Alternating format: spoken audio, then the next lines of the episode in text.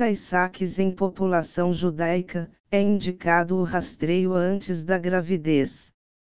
A doença de Tay-Sachs é um distúrbio genético de herança autossômica recessiva caracterizada por degeneração neurológica progressiva.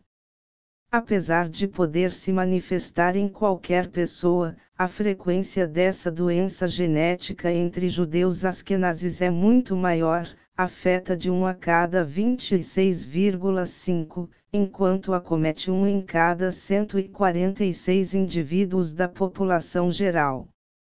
O rastreio antes da gravidez para avaliar o risco de transmitir a mutação genética que provoca a Tay-Sachs é realizado através do teste genético CGT, painel de portadores.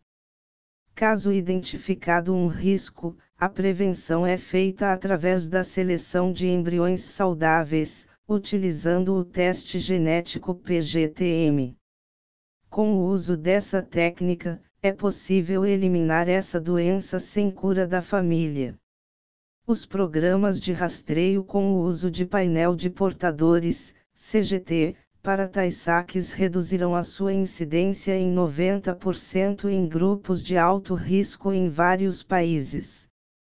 A realização de painéis de portadores, também conhecidos como teste de compatibilidade genética, é recomendada por renomadas sociedades médicas internacionais como o ACOG, The American College of Obstetricians and Gynecologists, e a CMG, American College of Medical Genetics.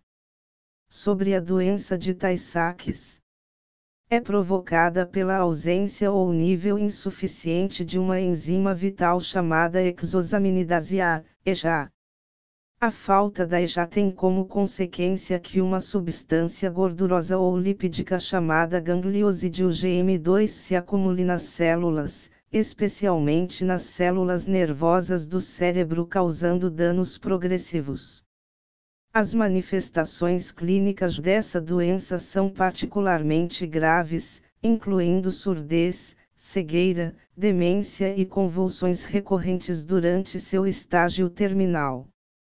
Atualmente, não há tratamento disponível. Crianças afetadas pela doença de Tay-Sachs clássica manifestam os primeiros sintomas por volta dos seis meses e, na maioria dos casos, morrem antes de atingir os 5 anos de idade, porém esse distúrbio pode surgir em outras fases da vida. Suas formas de manifestação são Tay-Sachs infantil clássico Os sintomas aparecem por volta dos seis meses de idade. Tay-Sachs juvenil Os sintomas geralmente surgem entre os 2 e os 5 anos de idade, mas podem ocorrer a qualquer momento durante a infância.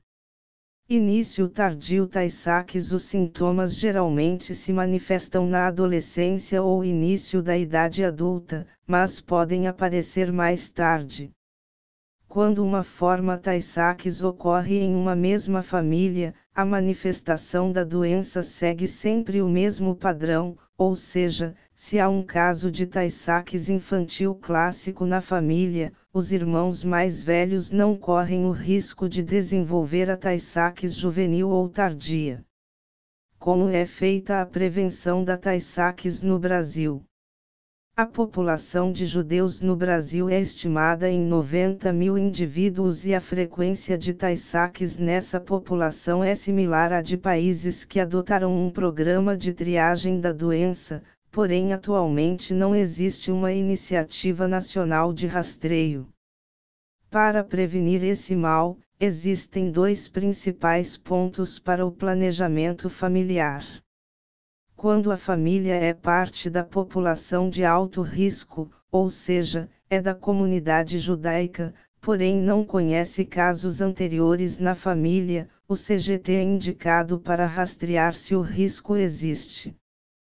Quando a família possui casos e barra ou após identificar o risco da doença, com o auxílio de um geneticista é preparada uma sonda personalizada, que será utilizada na análise dos embriões do casal antes da gravidez através do teste genético PGTM. Para ter acesso aos embriões, é necessário realizar um tratamento de fertilização in vitro, FIV. Diante de dúvidas sobre doenças genéticas, é fundamental contar com um aconselhamento genético especializado.